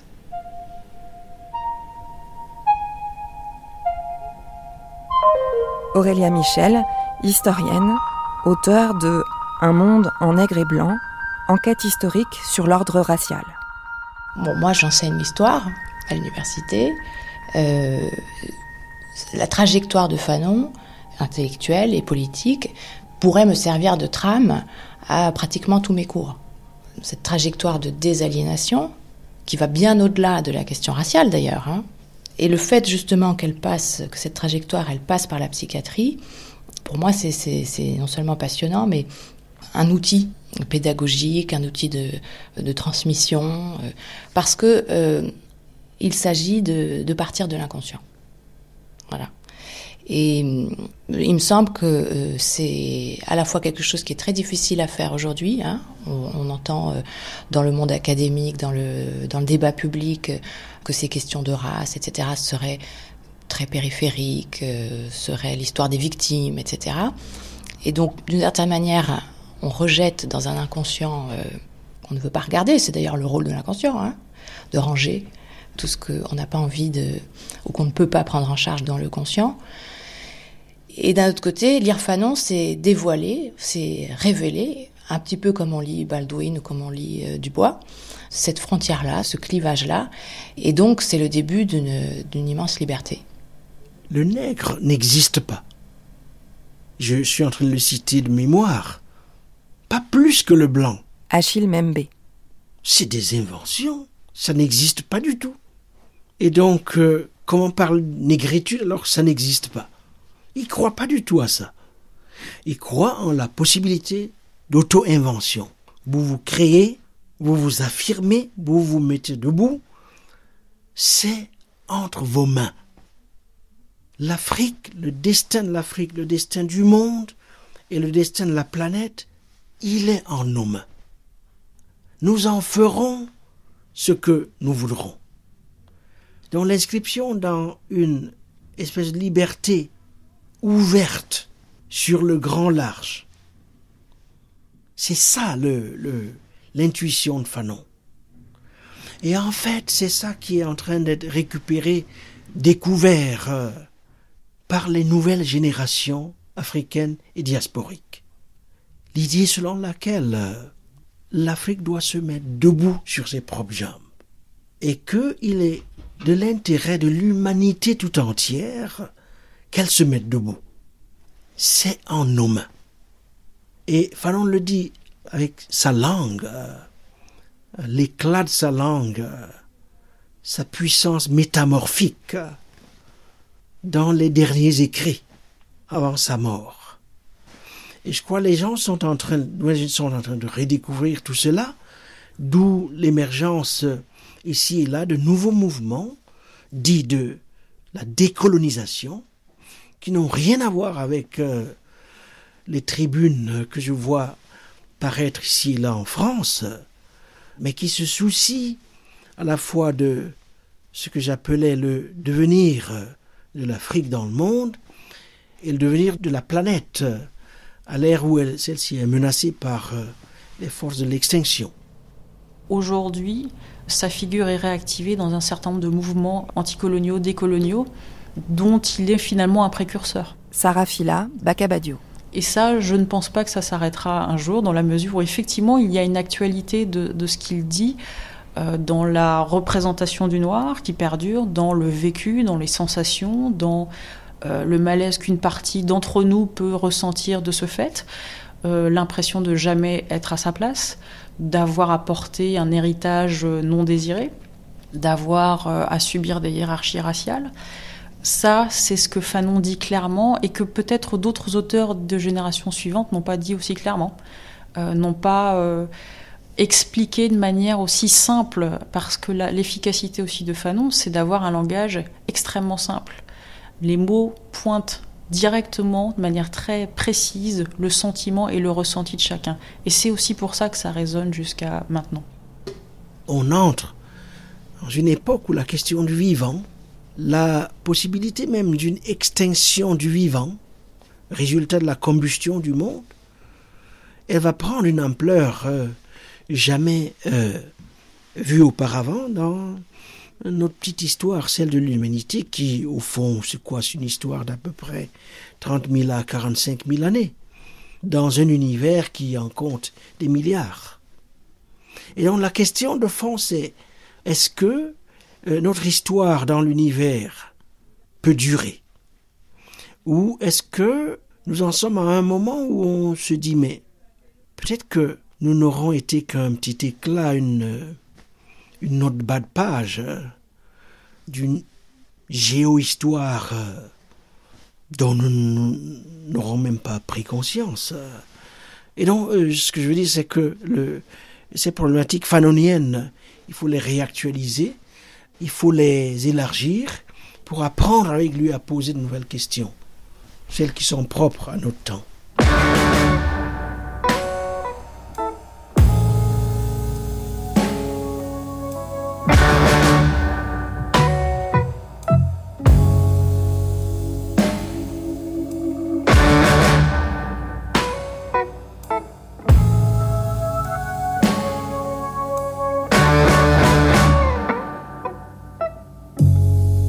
Franz Fanon, La violence en héritage. Avec Frédéric Sirier, Alice Cherki, Aurélia Michel, James Stoner, Achille Membe, Mireille Fanon Mendes France, Sarah Fila Bakabadio, Papendiaï, François Gèze, Jean Calfa, Magali Besson et Romuald Foncoua. Lecture Gaël Faye, Hélène Losser et Daniel Königsberg.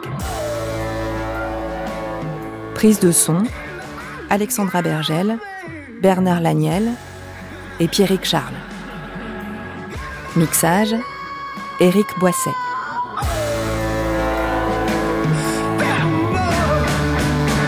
Franz Fanon, l'Indocile, une série documentaire d'Anaïs Kien, réalisée par Séverine Cassard.